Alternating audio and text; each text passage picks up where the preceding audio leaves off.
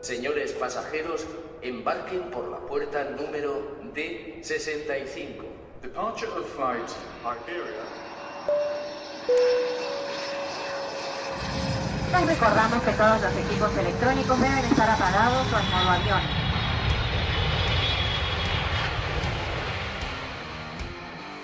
AVE, procedente de Sevilla Santa Justa, vía 2.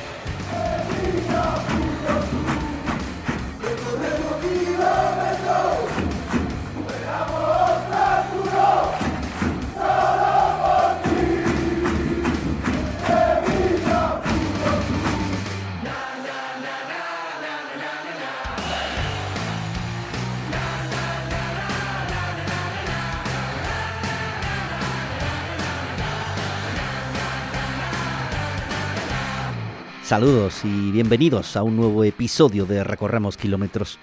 Ya sabéis que nos encontráis en nuestras plataformas oficiales de Spotify, Apple Podcasts, Evox y Google Podcasts. En el episodio de hoy, Viaje Europeo. Es la vuelta de los octavos de la UEFA Europa League, que nos lleva a Estambul.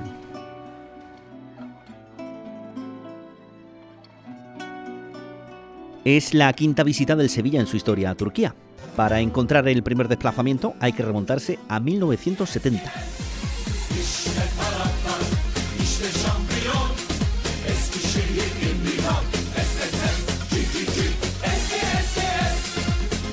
Copa de Ferias. Caímos eliminados a manos del Eskisirspor, ya que el conjunto otomano remontó en su campo el 1 a 0 con gol de Loy en la ida. En Turquía marcaría primero el Sevilla, lo hizo Babia Costa, pero tres goles de Fethi Hepper sirvieron para la remontada turca.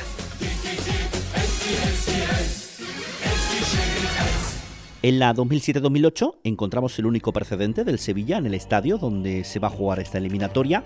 En aquel cruce con el Fenerbahce, aquella noche en Turquía, los de Manolo Jiménez acabaron la ida con derrota, 3 a 2, con goles de Dracena en propia puerta y Escudé. Así recuerda aquel viaje Adriano. Acordándome la primera vez que hemos jugado contra ellos, contra ellos en, fue en Champions League, ¿no? Que al final perdimos los penales. Mm. Eh, pues salimos ahí y nos metieron en, un, en, en el, en el centro. Yo me acuerdo un día que, que íbamos siempre dos días antes y nos metieron en el centro, en el bazar, ¿sabes? En el mercadillo de ahí.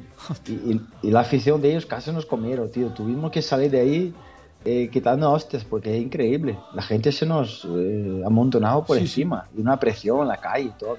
Y fue especial, ¿no? En aquel día, pues lástima por no habernos pasado de, de la ronda, que Mm. íbamos a, a cuartos de final, si no me equivoco. Mm. Pero es un, es un equipo que, que fuerte ahí, ¿no? Es, es, es entre los tres mejores de, del país.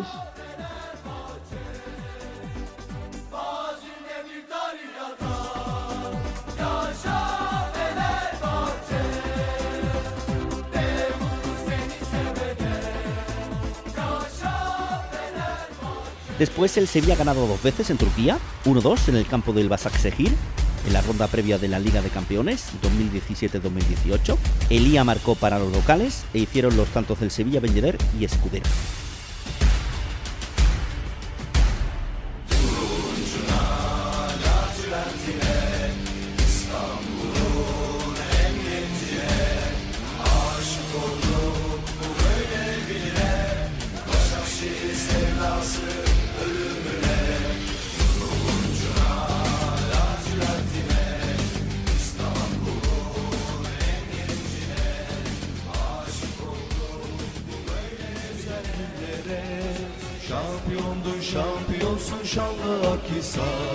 Y también victoria 2 a 3 frente al Akis Sport en la fase de grupos de la Liga Europa 2018-2019 con tantos de Nolito, Muriel y Vanega por los turcos Onur Ayik y Elvis Manu.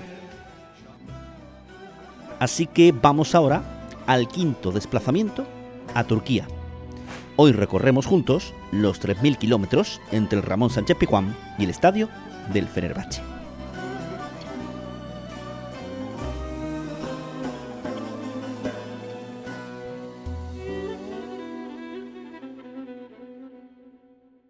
Hola amigos, hola chavales, soy Ozan desde Turquía.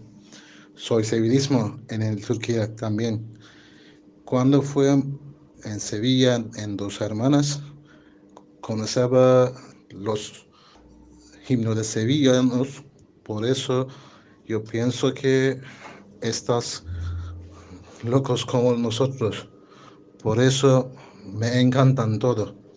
Y estaba en Estadio Sánchez Pijuán y ojalá que eh, próximo año, no este año, porque eh, yo tenía una hija y mi hija va a verlo uh, civilismo en el estadio de Sánchez Pizjuán próximo año. Me encantaría eso mucho. Civilismo es, es diferente para mí porque uh, en, en, mi país, en mi club, eh, en mi club, la gente siempre piensa primera vez el club. Por eso es lo mismo de en sevillano. Y los himnos muy locos, no uh, siempre cantando durante el partido, es muy importante para mí. También la gente siempre eh, eh, es, es, tan muy amable para mí. Te quiero mucho. Uh, normalmente yo quiero ir a estadio en el, en el Estambul, pero mi jefe dice eh, tiene que ir a otras ciudades, por eso no, no puedo ver a partido en, el, en el España, eh, no, en el Kadıköy. Pienso que Sevilla ha pasado este partido, pero aquí es no, no es más fácil, porque eh, himnos de equipo turco un poco loco también. Y normalmente este año Sevilla jugando no bastante bien, pero yo pienso que Sevilla puede ganarlo. Te quiero todos y ojalá que próxima vez vamos a cantar en el Sánchez Pizjuán toda mi familia. Un abrazo desde Estambul.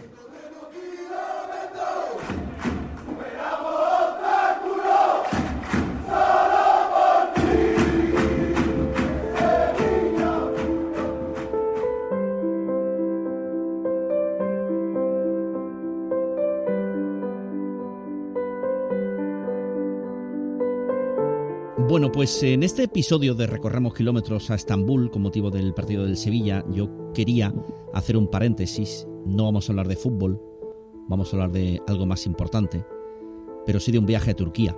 Eh, yo quería pararme en ese grupo de sevillanos que jugándose la vida formaron parte hace unas semanas, en los principios del pasado mes de febrero, de una expedición a Turquía para eso, para ayudar a salvar vidas. Ya sabéis que en Turquía y en Siria eh, se ha sufrido uno de los peores terremotos con miles de víctimas, cerca de 50.000 fallecidos. Y como decía, hay sevillanos que se marcharon allá. Yo quería saludar a um, Julián Hidalgo, que es bombero de la Unidad Canina de Sevilla, coordinador de ese equipo trasladado a Turquía, responsable del equipo, que se marcharon hasta la provincia de, de Atay. Hola Julián, bienvenido al podcast. Hola, buenas tardes, ¿qué tal? Supongo, y ahora quería que me contases, pero emocionalmente Turquía ya forma parte de tu vida, ¿no? Hombre, la verdad es que eh, nosotros en, la unidad canina de Sevilla se creó en el 2002 y, desde entonces hemos estado en diferentes terremotos, hemos estado en el... Eh, estuvimos en Marruecos, en El Salvador, hemos estado en Pakistán, eh, en Chile y, y, este terremoto no tiene nada que ver con ninguno de los que hemos estado. Vale, ha sido un terremoto devastador sobre sobre todo en la, en la ciudad donde nosotros hemos estado. Eh, Atay tiene un millón seiscientos mil habitantes y, y, y bueno, y, y, la ciudad, el 80% de los edificios estaban en el suelo y el, el 20% restante tenían fallos estructurales, con lo cual nadie podía vivir dentro de los edificios. A pesar de toda esa experiencia, nunca habías visto tanta destrucción. La verdad es que no, no. Y también ha sido el terremoto donde creo que más vidas se han, se han, se han sacado. Vamos, ha habido constante, todos los días se, los, equipos de rescate sacaban eh, en torno a 20, 30, 40 personas. ¿Vale? Gracias a, a profesionales y, y ángeles como vosotros. Cuéntanos un poco cómo ha sido vuestra labor allí. Bueno, mira, nosotros eh, eh, contactaron con nosotros un, grupo de bomberos eh, de Portugal, en este caso en concreto de Lisboa, que ellos le habían pedido, la embajada de, de, Turquía le había, le había pedido perros de rescate, ¿vale? Porque es lo único que querían, no querían médicos, no querían mano de obra, ellos cogieron a los mineros y los, trasladaron de las minas a, para el tema de, de, desescombro, ¿vale? Que nosotros hemos trabajado con ellos. Entonces, este equipo de, o este, estos bomberos de Portugal me llamaron a mí preguntándome si teníamos eh, unidades caninas disponibles, le dije que sí, que podíamos disponer. Nosotros tenemos que dejar la ciudad cubierta, como es normal, porque la unidad canina de Sevilla se ha creado para Sevilla. Pero claro, si tenemos 11 perros pues lo que hicimos, lo que pasa es que tenemos dos de baja. Entonces, nada más que nos desplazamos con cuatro, ¿vale? Le dije que sí a este, a este grupo y, total, hablé con mi jefe, mi jefe habló con el alcalde, nos dieron vía libre. Eso fue el jueves a las dos de la tarde la llamada y el viernes a las cuatro de la madrugada, perdón, a las cuatro de la tarde estábamos ya en vuelo para, para Estambul. Llegamos a Estambul, de Estambul nos desplazamos a una ciudad que hay entre, entre Estambul y Atay, y porque la, el aeropuerto de Atay eh, tenía fallo, eh, en este caso la, las pistas tenían, eh, estaban agrietadas y tuvimos, tuvimos que desplazarnos un helicóptero del ejército. Y ya nos dejaron directamente allí, en, en la base donde, en el campamento donde nosotros trabajamos. Y desde el primer día, el primer día ya encontramos a un bebé ¿vale? Y el segundo día fuimos a una vivienda de 11 personas que escuchaban ruido, detectamos también vida, estuvimos trabajando allí, pero nos tuvimos que ir a otro sitio porque nos, requerían para también personas que habían escuchado ruido, voces, entonces nosotros eh, mayormente íbamos con lo, lo que eh, si podemos ayudar en la extracción de una persona, eh, lo ayudamos, pero, pero como para eso hay ya eh, equipos allí, pues nosotros nuestra misión era ir, en este caso, detectando vida en los escombros y ya los equipos de, de rescate eran los que lo, lo sacaban.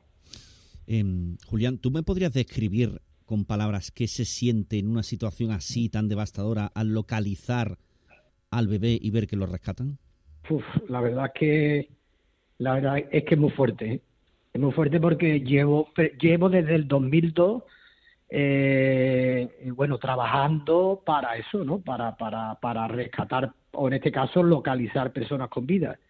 Y yo mm, he, ido a otros terremotos, pero no hemos localizado. Aquí en Sevilla había, en este caso, eh, colapso de edificio que no había nadie en el interior y eh, llegar, que te digan que allí había un, bebé llorando y que tu perro, primero el perro de un compañero y luego el mío, lo, señalicen, pues la verdad es que fue una sensación, la verdad es que muy grande, ¿sabes? Julián, contigo, Iván, eh, tú me corriges, ¿eh? Chema, Leandro y Sergio, ¿no? Sí, Y vuestros perros Yetro, Dora, Fire y León, ¿no? exacto. Eh, los perros entran primero, ¿no? Si, si, el lugar es muy muy complicado de acceder y, si localizan algo pasáis vosotros, ¿no? Exacto. Nosotros, bueno, eh, todos los equipos no trabajan igual. ¿eh? Nosotros no hemos, sabemos de equipos que van allí, que si señalizan dentro, ellos llaman al perro y el perro sale, pero ellos no se meten dentro. Pero es que así no van a dar con la con la víctima que hay dentro, ¿me entiendes? Porque un edificio, hay edificios muy grandes. Entonces nosotros eh, metemos al perro y si el perro localiza, incluso nosotros entramos dentro y vamos viendo a ver por dónde se va desplazando el perro también, porque si no, no sabe. Pero si el perro localiza, ahí hay que ir hasta donde localice el perro. Y si el perro se ha metido 20, 30 metros hacia, hacia adentro, tenemos que entrar. Es más, tenemos vídeos en los que se ve que, que vamos arrastrando el pecho por el suelo y el, eh, perdón, sí, y, y la espalda prácticamente da en el techo. Eh, eh, el sitio es súper reducido. Y te- pero nosotros entramos hasta donde hasta donde está señalizando el perro para señalar, para luego decirle a, los equipos de rescate dónde tienen que extraer. Y si nosotros llegamos y nos encontramos ya a la víctima, pues la, la, la sacamos nosotros. Eh, Julián, Pakistán, Marruecos, Chile, Argelia. Yo entiendo que todo eso que habéis hecho te genera también una pantalla. ¿no? Si no hubiese tenido esa experiencia, ir a este terremoto, yo creo que emocionalmente es insoportable. ¿no? Hombre, eh, nosotros como bomberos ya tenemos esa pantalla, ¿me entiendes? Porque yo voy a accidente de tráfico, es donde te encuentras de todo. Eh, vamos a, a, a, a- a incendio en vivienda, que te puedes encontrar mm, desde una persona, un bebé, mm, ¿me entiendes? Entonces, nosotros constantemente tenemos que tener ese parapeto delante porque nosotros no nos podemos llevar, eh, se puede decir, la desgracia a nuestra casa o, implicarme emocionalmente con ellos. Entonces, nosotros allí no solo esto, sino que teníamos eh, personas que te venían y te decían, mira, por favor, mira aquí, que aquí están mis hijos, aquí está mi mujer, aquí está... Y, y claro, a todo el que venía, le- mm, aunque hayan pasado perros, pero nosotros los, los metíamos allí. ¿Me entiendes? Eh, eh, eh, pero yo no me puedo implicar emocionalmente porque después de yo decirle a una persona aquí no hay vida, tú imagínate la cara que pone esa persona. Y ahí están sus hijos y están su mujer y, y está pero yo en ese momento mm, eh, tengo que decir bueno este mi trabajo es de, eh, señalizar o no pero yo ya mm, no me puedo vincular emocionalmente. Ahí ya bueno eh, el traductor que estuvo con nosotros el tercer día ya se derrumbó empezó a llorar chaval eh, estuvimos animándolo y tal pero dijo que no podía seguir no podía seguir porque es que era una un- una vivienda detrás de otra y, donde íbamos eh, había personas. Date cuenta que el terremoto fue de madrugada. Entonces, eh, la mayoría de las personas estaban, estaban durmiendo. Con lo cual cogió el terremoto a, a- a prácticamente al 90% eh, eh, dentro de las viviendas. Qué duro. Eh, eh, y esas personas, vamos al otro lado, en su desesperación que os piden ayuda y, si encontráis vida, supongo que eh, más allá del idioma, la cara de agradecimiento será eterna. Hombre, la verdad es que sí, la verdad es que sí, que ya es- eso es, vamos, te abra, te abrazan, te- vamos, eh, ya eso es, pues en este caso a la señora que, que señalizamos, el, eh, uno de los familiares estaba allí y ya nada más llegar empezó a darnos las gracias por haber ido y tal, pero ya si encima señaliza allí a una persona con vida, pues imagínate. Eh, Julián, yo sé lo- lo que me vas a decir. Vas a decir, y es obvio que no vais de vacaciones, pero eh, teniendo en cuenta eh, que prácticamente todos los edificios estaban derruidos, vosotros necesitáis descansar para, para poder seguir trabajando y lo hacíais, creo, en medio de un olivar, ¿no? Eh, sí, nosotros, bueno, cuando llegamos al campamento eh, no había no había tiendas de campaña montadas, ¿vale? Entonces nosotros eh, salimos el viernes, el sábado llegamos a Tai y el sábado tal como llegamos nos pusimos a trabajar. Prácticamente llevaba 48 horas sin dormir, porque yo el día, mm, el jueves cuando me llamaron, ese día estuvimos de preparativo hasta la una de la madrugada. Yo llegué a casa a las dos y a las cuatro puse el despertador para porque salíamos a las seis de la mañana desde el parque de las tres viviendas, el parque 5. Entonces, eh, mm, ahí dor- dormí dos horas y mal, porque yo no que- digo, vaya ser que me quede dormido, estaba intranquilo. Entonces, eh, eh, a pesar de llegar allí con dos días sin dormir, estuvimos toda la mañana trabajando. Y cuando llegó la noche, pues nos encontramos que no teníamos tiendas de campaña para dormir. Y nos pusieron allí, que, tuvimos que pedírsela a, a, a un equipo de, hindú, le pedimos una tienda y otra nos lo dieron los, uc- los, los ucranianos, nos dieron otra. Entonces cogimos las tiendas y dijimos, ¿dónde nos vamos? Un sitio cómodo. Pues nos metimos en medio de un olivar que había justo al lado del campamento eh, y bueno, y ahí montamos las tiendas. Entonces, después por la noche había menos 18 grados de temperatura y la tienda estaba rajada por un lado que nos dimos cuenta el segundo día. Cuando di- dijimos aquí, no, es raro que entre tanto frío dentro de la tienda, claro, es que teníamos la tienda rajada, ya nos dimos cuenta, ya la reparamos, en fin. Pero bueno, que todo eso no nos hizo de, de venirnos abajo. Nosotros por la noche teníamos que descansar porque no, no teníamos más remedio, nos hubiera gustado haber trabajado de noche, pero es que es imposible ya no solo por nosotros, sino por los perros, porque los perros necesitan descanso. Mm. Si no, tú a un perro empiezas a trabajar con él 24 horas y bueno, al día siguiente ya no hay perro. El perro ya está frustrado, cansado, eh, ¿me entiendes? Entonces los perros tienen que estar trabajando, dándole su descanso y, y, y- y así es como más o menos lo vamos llevando.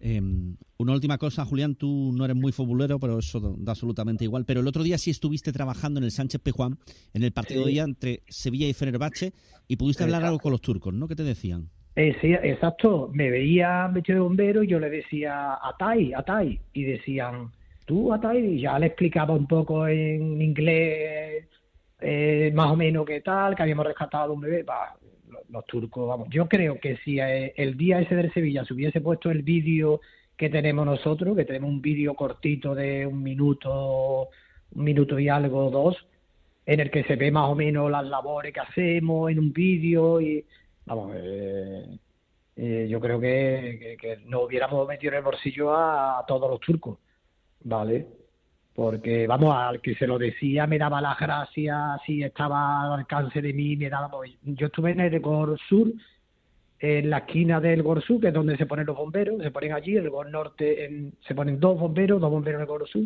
y ahí me cogieron el Gor Sur. Que vamos dimos una suerte. Marcaron los dos goles en la portería nuestra y encima lo celebraron los jugadores al lado, al lado nuestro, vamos, que la energía que le dimos fue, a ver, y además la sirvió hasta para marcar otros dos goles en el, vamos, Eh, Sí. Julián, ha sido, me ha encantado conocerte y saludarte y, y te quiero dar las gracias por tu tiempo, pero de verdad por, por tu labor, la labor que hacéis, porque eh, vuestro trabajo al final eh, sirve para salvar vidas y creo que no hay nada más bonito en la vida. ¿eh? de acuerdo, muchas gracias a vosotros por difundir las noticias y, y bueno, espero que en otra ocasión po- podamos también tener otra charla. Un abrazo, gracias. Igualmente, Es Julián Hidalgo, bombero de la Unidad Canina de Sevilla, coordinador del equipo que se trasladó a Turquía a principios de febrero y que ayudó a salvar vidas en un maldito terremoto en Turquía y Siria que ha dejado cerca de 50.000 fallecidos.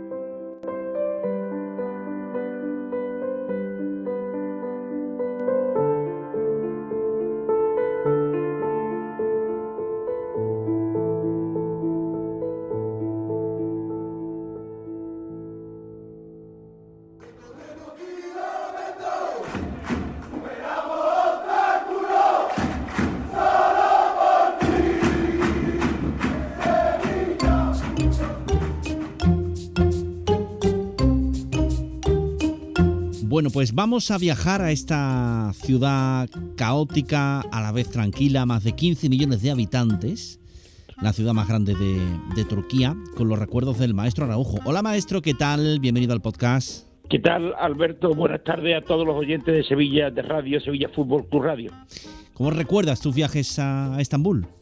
Por una ciudad caótica en todos los sentidos, porque lógicamente hay dos partes, ¿no? La parte europea, donde está la vida, el comercio eh, de la ciudad, los monumentos, y después atravesando el Bósforo, allí en el Cuerno de Oro, se va a la parte asiática, y donde está prácticamente todas las mañanas esos barcos tremendos, el puente, el discurrir de todos los que vienen a trabajar, digamos, a la zona donde está todo el movimiento que es la parte europea, ¿no? Es decir, que los que tienen que trabajar viven a un lado y los que viven, lógicamente, del turismo y del comercio viven en el otro, ¿no? Y la verdad es que la ciudad es distinta, ¿no? Yo siempre digo que Estambul no tiene nada que ver con ninguna ciudad de la que uno conoce porque en todos los aspectos es distinta y curiosamente de los cuatro equipos no grandes grandes grandes de Turquía bueno eh, yo me, bueno tres tres cuatro no porque ahora está muy de moda el Istanbul Basaksehir ese equipo que estuvo apoyado en un momento determinado por la familia de Erdogan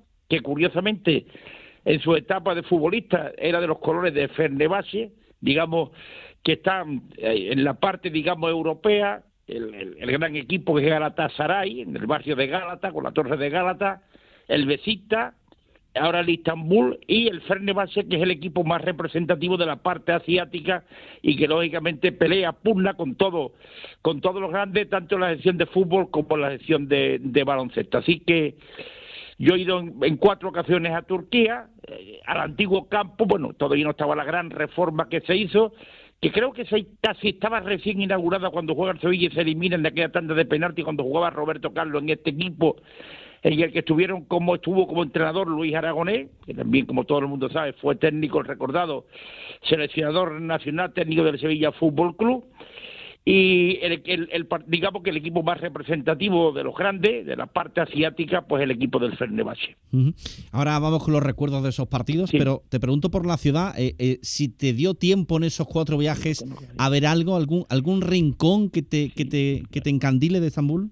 Bueno, aparte de, los viajes, ¿no? Eh, que ya te he dicho que he estado en, esas cuatro ocasiones, que contando con esta que si Dios quiere llegaremos allí el miércoles, que este viaje hay muy poco tiempo yo también he ido de turismo allí a Estambul. Este, bueno, también he estado en Esmirna, en, aquel viaje también que hizo Sevilla, un lugar tan extraño que hubo jugar un partido de la UEFA, pero yo estuve en un viaje que estuve en la Capadocia, en Ankara y en Estambul, y la verdad, estuve cuatro días en Estambul y visité, bueno, es una, es, una auténtica ya Tocapi, la Mezquita Azul, los Palacios del Sultán, bueno, el, ese, ese tremendo gran bazar que es algo que es realmente increíble, que solamente existe en un lugar del mundo que es Estambul, que no tiene nada que ver con las medinas eh, clásicas de, los países árabes, ¿no? Es, algo totalmente distinto. Y a mí me llamó mucho la atención la primera vez que estuve en Estambul, es a primera hora de la mañana cuando empezaban los rezos, ¿no?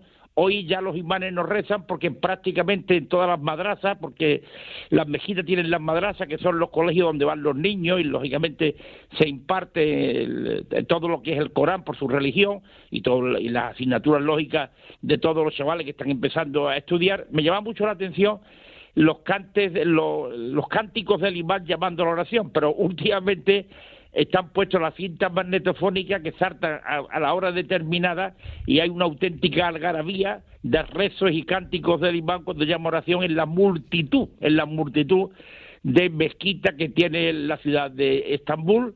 Eh, y que lógicamente pues los que viajamos y estamos acostumbrados a otros tipos de ciudades europeas, repito que Estambul no tiene nada que ver con dos partes, la asiática, donde va a jugar el Sevilla frente al Fenerbahce y la Euro, y la europea, estamos en Europa todavía, el final de Europa, que es Estambul, y curiosamente tiene tres enormes, tres enormes aeropuertos en la parte europea está el Ataturk, se ha inaugurado un aeropuerto que no lleva nombre, simplemente es el gran aeropuerto de Estambul, y el aeropuerto Gosen, que lleva el nombre de la primera piloto de caza turco que tuvo Turquía, el, y que es el aeropuerto Gosen, que está efectivamente en la parte asiática, pero porque estamos en un punto, en un enclave realmente donde se mueve todo el mundo entre Asia y el final de Europa y el comienzo de Asia, y es un punto intermedio realmente eh, clave para todas las conexiones eh, mundiales.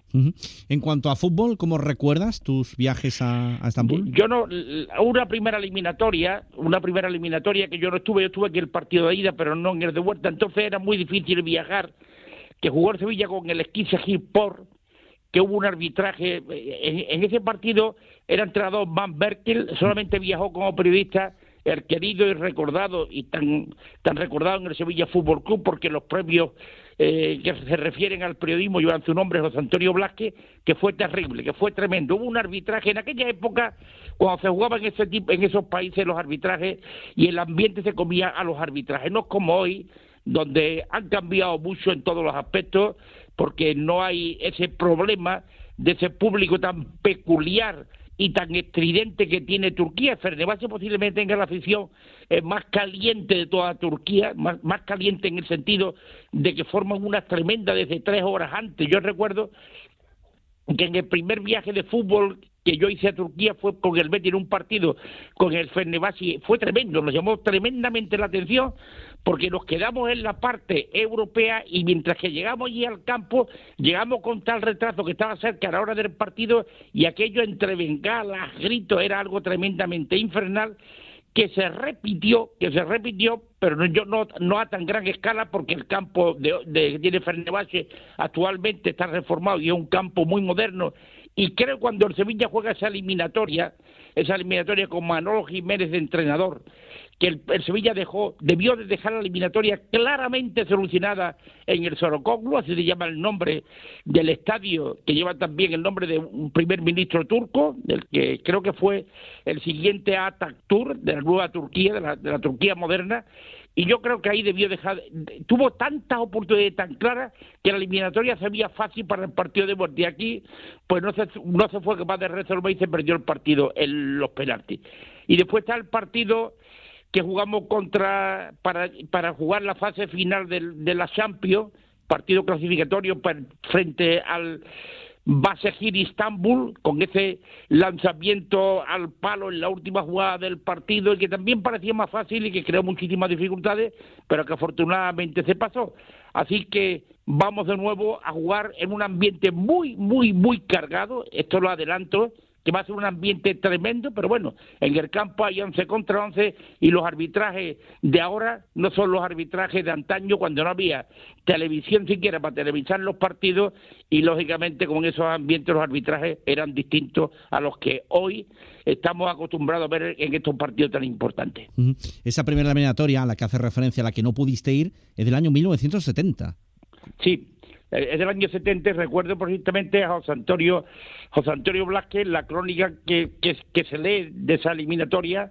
Es una crónica que está publicada en el diario en el diario ABC de ese partido que fue tremendo tremendo en, en todos los aspectos. Eh, por aquel entonces y también por ejemplo más reciente cuando fuiste a, Atenas a contar aquel partido con el gol de Zucker ahí sí se podía hablar de infierno griego infierno turco. Ahora ya todo es mucho más normal ¿no? fue tremendo era, el antiguo Karaiskaki, no, no me olvido, no me olvidaré nunca que a Manolo Aguilar, que, que hizo eh, la parte de abajo, entonces los periodistas estábamos, había uno, una rama y otro estaba en el campo, con una gabardina se le, se le, pegó Manolo, Manolo Arena, que es un técnico, tú lo conoces perfectamente, formidable, y que, y que es el único técnico que yo conozco que tiene el premio Honda y bien que merecido que lo tiene con toda su familia, su padre y su hermano eh, Pepe Arena, que fue técnico en el Mundial de México con la cadena SER, su padre técnico de los primeros que conocieron ese oficio en Radio Sevilla, una familia realmente extraordinaria. Manolo Arena le pegó una gabardina, metió dentro un micrófono y algún día Manolo Aguilar te podrá contar las peripecias, pero yo creí que aquel día no salíamos. Cuando marca Zucker el gol, y se canta el gol allí metido entre, entre, los, entre los griegos, yo creí que aquel día íbamos a tener problemas. Esta es la vez que yo me he visto en mayor peligro, mayor peligro, porque lo que nos tiraron, lo que pasamos para poder salir de ese campo hasta llegar al autobús que nos sacó, que el autobús llevaba, estaba hasta blindado por fuera, por fuera estaba blindado las ventanillas para que si bueno lanzaron todo tipo de esto no impactaran contra los cristales. Y la verdad es que allí lo pasamos realmente más. Y cuenta José Antonio Blasque en esa eliminatoria con el Esquise Sport que se jugó que también fue algo terrible. Y me contaba hace poco Babia Costa que estuvo almorzando con él y con Escota. Hablamos también de ambientes cargados porque en Argentina pues fíjate cuando se juega un Boca River un, cuando juega el Racing con Independiente, que son prácticamente vecinos, que están los campos juntos, y me contaba, me contaba Babi, que en la fíjate, jugó en la nube, en, en, los tiempos complicados y difíciles, porque en los años 50 no hay la seguridad que hay hoy, que lo que vio allí en Turquía, en Eskişehir, no había conocido nada parecido y estaban deseando inclusive que marcaran ya definitivamente los turcos para, para salir vivos de allí, porque fue realmente complicado. Pero hoy, repito, que puede haber muchas bengalas, mucho humo, mucho griterío, pero en el campo hay 11 contra 11 un árbitro y en ese aspecto a mí no me crea ninguna preocupación porque lógicamente vi aquel partido, he visto el partido del Esquisegir y ciertamente pues los resultados fueron realmente favorables y se pudieron pasar las distintas eliminatorias aquello ha cambiado mucho. Te pregunto, después de ver la ida y ver al actual Fenerbahce y ver cómo está el Sevilla, ¿qué, qué, partido de vuelta, qué eliminatorias eh, esperas eh, en Turquía? Vamos a ver, yo lo decía cuando transmití contigo el partido con Pablo Blanco y Miguel mm. Ángel Moreno. A mí me habían hablado tanto de, este equipo y de los futbolistas de este equipo, especialmente la gente de arriba, ¿no? De, de Ener Valencia y de Michi que yo le tenía cierto respeto y preocupación pero no por el equipo en sí, sino por cómo estaba el Sevilla, ¿no? Pero la verdad que a mí el equipo me dijo muy poco, muy poco. El Sevilla lleva dos goles de ventaja, pero también hay que pensar que el Sevilla no está en su mejor momento, que el Equipo también tiene la cabeza puesta en que lo más importante es salvar la situación en el Campeonato Nacional de Liga, pero dos goles es una muy buena ventaja y si las cosas se dan normalmente, creo que el Sevilla tiene todas las posibilidades de pasar esta eliminatoria. Pues maestro, que disfrutes del viaje, que este va a ser más difícil, que dé tiempo a disfrutar algo de Estambul, pero que, volváis con alegría, ojalá, de la eliminatoria pasada. La verdad es que salimos, llegamos, salimos a mediodía, llegamos porque hay dos horas de, de, diferencia, ¿no? Cuando lleguemos será noche en Estambul, ya noche en Estambul, vamos a la parte asiática, que siempre es complicado llegar a la zona turística, que es la europea, el partido después lógicamente hay que irse con mucho tiempo por delante, como tú bien sabes, y me parece que, que vamos a sufrir más que disfrutar, pero esperemos que en el sufrimiento vaya al final la alegría de poder pasar la eliminatoria. Un placer siempre recordar en este caso viajes a Turquía, a Estambul con el maestro Araujo. José Antonio, gracias. Un abrazo muy fuerte para ti, Alberto, y para todos los oyentes de Sevilla Fútbol Club Radio.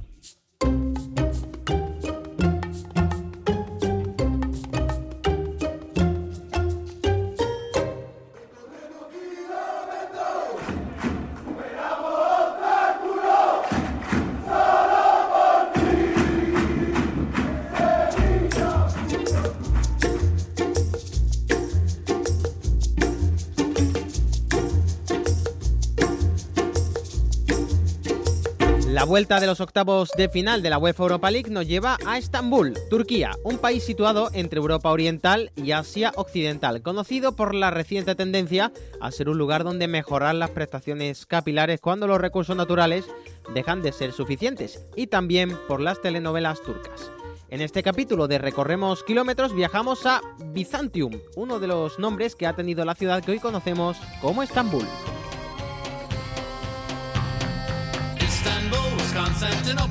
Para ir al Sucru Sarasoglu Stadium, dependiendo del lugar donde nos quedemos, podremos llegar andando o deberemos coger algún medio de transporte. Desde la estación Jenny Capi podremos coger un tren que cuesta solo un euro y que nos puede llevar hasta el estadio, que tarda solo 20 minutos. En coche todas las distancias son cercanas relativamente. Desde algún punto más alejado, la distancia en coche no supera los 10, 15, 20 minutos, entendiendo siempre que hablamos de que estamos dentro de Estambul. La que fue capital de los imperios bizantino y otomano conforma una ciudad inmensa y la más poblada de Europa con más de 15 millones de habitantes, una auténtica locura. Para que nos hagamos una idea, Sevilla tiene en torno a 600.000 habitantes un poco más. La realidad es que Estambul es un destino tremendamente interesante, tiene una gran riqueza cultural e histórica, con enclaves literalmente de obligatoriedad si vamos a visitar. Es complicado verlo todo, así que vamos a destacar lo más interesante.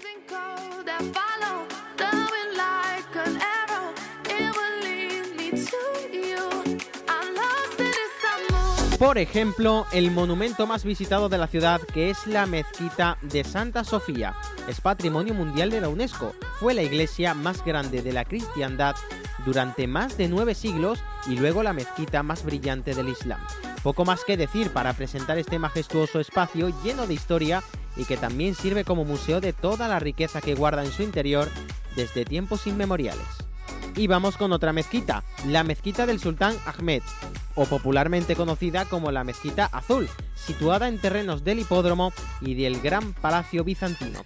Llama la atención el resplandeciente color por la gran cantidad de ventanas y azulejos.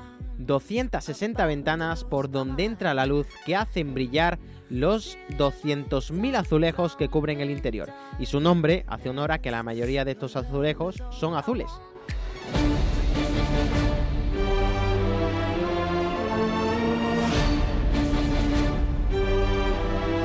Como hemos comentado, la ciudad de Estambul fue conocida hace muchos años. Y cuando digo muchos años, es que son muchos. Hablamos del 330 después de Cristo, como Constantinopla, capital del imperio, romano, bizantino, latino y otomano.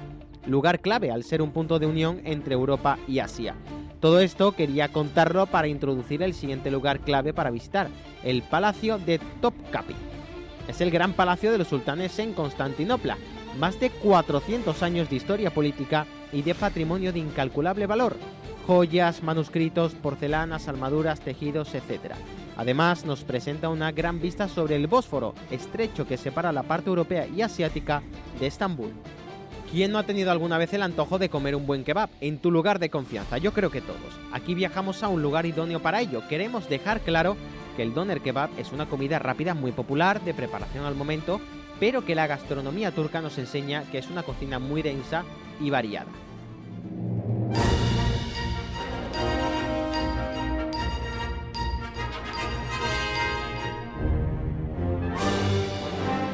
Sí que el doner kebab es la preparación más extendida y conocida.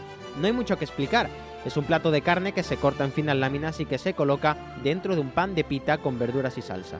Por cierto, doner significa que da la vuelta y kebab carne a la parrilla. De nada, ¿eh? También hay otros platos que podemos ver por aquí como el lamakum, que es una especie de pizza.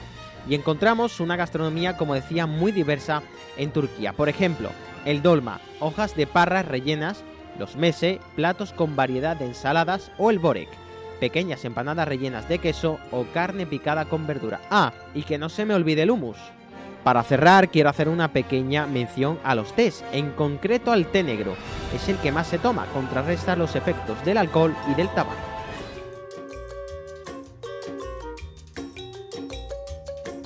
Una ciudad inmensa, Estambul, una ciudad muy poblada. No hay mejor viaje para fundirnos con la gente y con las costumbres y con la historia de esta gran ciudad llena de fútbol.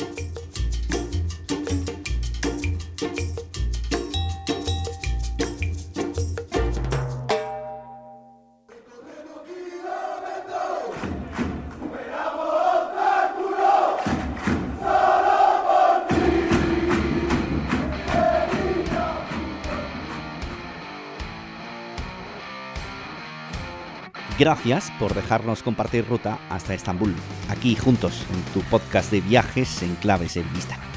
Nos volvemos a encontrar en el próximo episodio para seguir recorriendo kilómetros juntos. Gracias y buen viaje.